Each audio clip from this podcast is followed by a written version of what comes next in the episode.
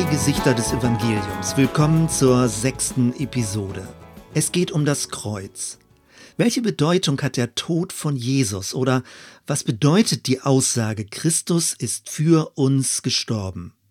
Im vierten Jahrhundert wurde der christliche Glaube als Staatsreligion anerkannt. Gleichzeitig schaffte man die Kreuzigung als offizielle Hinrichtungsform ab.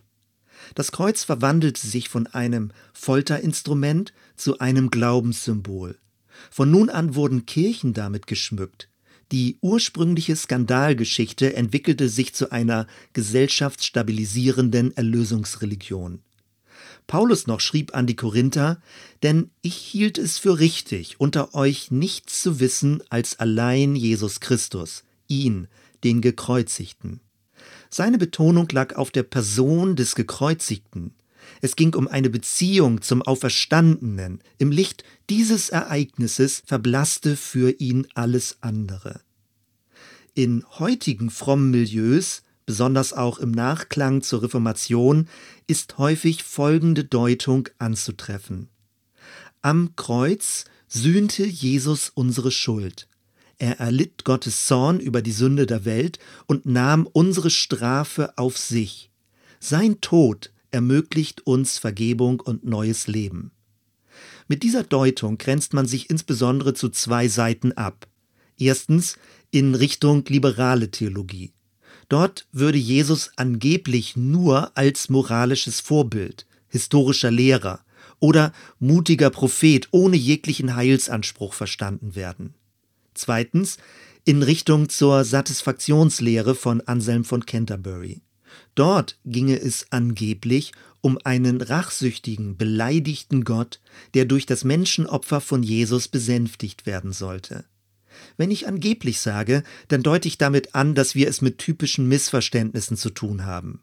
Und wenn ich von einer Deutung spreche, dann sind offenbar auch andere Deutungen denkbar.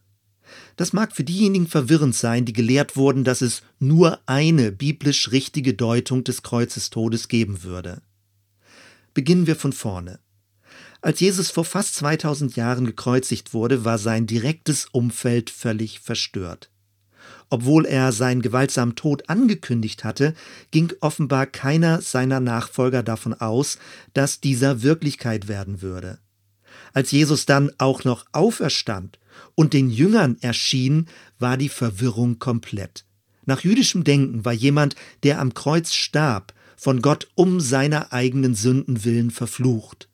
Wenn der Messias nun aber von den Toten auferweckt wurde, kam das einer grundlegenden Rehabilitation gleich. Im Rückschluss hieß das, der Tod von Jesus war keine Folge seiner eigenen Verfehlungen, sondern geschah stellvertretend für andere. Was aber meint Stellvertretung? Die ersten Christen waren Juden. Folgerichtig suchten sie die Ereignisse entsprechend der alttestamentlichen Traditionen zu deuten.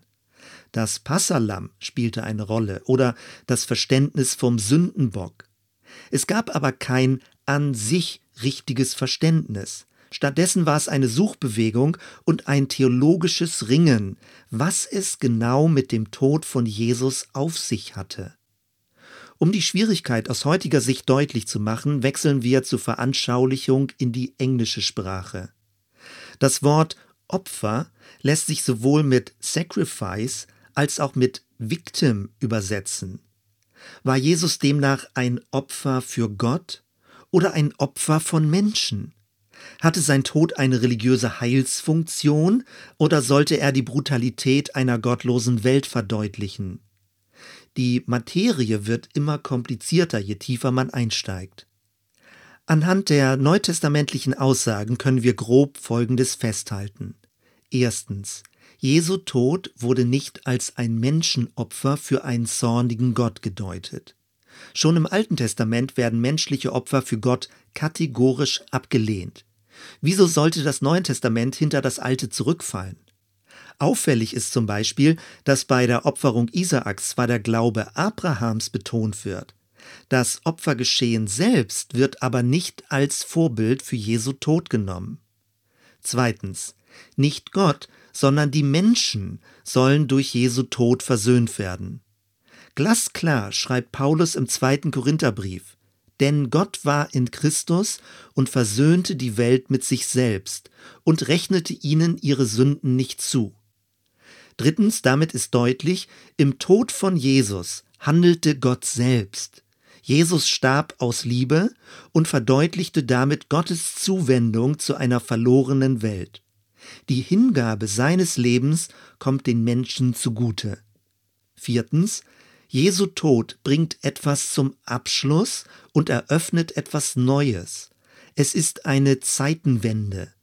In seinem Tod ist ein Es ist vollbracht und ein Ein für allemal enthalten. Es bedarf keiner Wiederholung. All das mag schwer oder gar nicht zu verstehen sein. Kein Wunder also, dass seit vielen Jahrhunderten immer neu nach einer stimmigen Deutung und Aktualisierung gesucht wurde. Solange die ersten Christen noch unter dem Druck der Verfolgung litten, hatten sie täglich vor Augen, um ihres Glaubens willen sterben zu können. Nachfolge bedeutete ganz direkt, sich am Lebensstil von Jesus zu orientieren im Notfall bis in den Tod. Ab dem dritten Jahrhundert lassen sich drei Hauptmuster in der Kreuzes- und Erlösungstheologie ausmachen. Damit befinden wir uns in der Kirchen- und Dogmengeschichte. Erstens die Lehre vom Loskauf. Im Markus-Evangelium steht, der Menschensohn ist nicht gekommen, dass er sich dienen lasse, sondern dass er diene und sein Leben gebe als Lösegeld für viele. Hier begegnet uns die Vorstellung, dass das göttliche Leben von Jesus ein Preis war, der bezahlt wurde. Durch seinen Tod wurden sündige Menschen aus der Macht des Bösen erkauft, so wie Sklaven von einem fremden Herrn freigekauft wurden. Gleichzeitig besiegte Jesus das Böse von Grund auf, Christus Victor, Christus der Sieger. Diese Vorstellung kombinierte sich mit dem expansiven Machtbewusstsein der aufstrebenden Kirche. Die Betonung lag auf der Stärke Christi gegenüber Sünde, Tod und Teufel. Unschwer ist zu erkennen, dass wir uns mit der Loskauftheorie im Angstschutzmuster befinden. Für circa 1000 Jahre blieb diese Vorstellung vorherrschend. Zweitens die Satisfaktionslehre. Der Begriff Satisfaktion wird in der Regel ein bisschen missverständlich mit Genugtuung übersetzt. Diese Lehre geht auf den Erzbischof Anselm von Canterbury im 11. Jahrhundert zurück. Es war ein für damalige Zeit sehr moderner Zugang. Anselm lehnte die Vorstellung ab, dass in Jesus dem Teufel ein Lösegeld bezahlt werden musste. Aus seiner Sicht war Gott dem Teufel überhaupt nichts schuldig. Vielmehr ging es darum, dass der Mensch Gott etwas schuldig war. Der Begriff Schuld klingt aber zu moralisch. Es ging eher um eine Lücke. Der von Gott abgefallene Mensch blieb hinter seiner Bestimmung zurück. Weil er Gott nicht ehrte, verkümmerte auch sein eigenes Leben. Jesus kam, um den Schöpfergott erneut in seiner Ehrenposition anzuerkennen. Es ging nicht um einen gekränkten Gott, der durch ein Menschenopfer gnädig gestimmt werden sollte. Vielmehr brauchte es jemanden, der die Mangelhaftigkeit der sündigen Menschen gewissermaßen mit göttlicher Substanz auffüllte. Der Zielpunkt war nicht Bestrafung, sondern Wiederherstellung einer gebrochenen Beziehung. Mit dieser Vorstellung befinden wir uns im Scham-Annahmemuster. Der Hintergrund ist eine feudale Gesellschaftsordnung. Alles bekommt dadurch Würde und erlebt Erfüllung, indem es sich an dem ihm zugewiesenen Platz befindet. Drittens die Lehre von der Strafübernahme. Von der Reformation wurde die Satisfaktionslehre aufgenommen und umgewandelt. Die Betonung lag nun auf dem schuldigen Menschen. Ohne Bestrafung darf der gerechte Gott Sünder nicht freisprechen. Deswegen kam Jesus. In ihm übernahm Gott selbst stellvertretend die Todesstrafe. Damit ist Gott zugleich voller Liebe als auch unbestechlich gerecht. Mit dieser Deutung befinden wir uns im Schuldvergebung-Muster. Es wird üblicherweise als das biblische Muster verstanden. Auffällig ist aber, dass es besonders in individualisierten Gesellschaftsformen starke Verbreitung gefunden hat. Wo stehen wir heute? Im 20. Jahrhundert hat es viele Um- und Neudeutungsversuche des Kreuzes gegeben. Häufig ging es darum, sich von einem blutigen Opferritual und einem todeszentrierten Denken zu distanzieren. Vielfach wurde die Solidarität Gottes mit den Leidenden betont. Jesus also nicht als Sacrifice, sondern als Victim. In all diesem wird deutlich, die Lehre von der Strafübernahme ist schwer zu vermitteln. Sie wird besonders in einem breiten Spektrum von evangelikalen Gemeinden vertreten. Die Lehre vom Loskauf ist insbesondere bei den Zeugen Jehovas anzutreffen. Manchmal findet man sie auch in charismatischen Milieus, wenn betont wird, dass Christus einen hohen Preis bezahlt hat. Bleibt noch die Satisfaktionslehre. Offiziell ist die so etwas wie der theologische Buhmann. Keiner will mit einer Theorie der göttlichen Genugtuung in Verbindung gebracht werden. Dass dieses ein Missverständnis ist, habe ich schon erwähnt. Wenn es also stimmt, dass Anselm in einem Kontext von Scham und Annahme oder Makel und Würde gedacht hat. Und wenn es zweitens stimmt, dass sich unsere heutige postmoderne Netzwerkkultur in Richtung dieses Dreiermusters bewegt, dann müsste uns das doch hellhörig machen.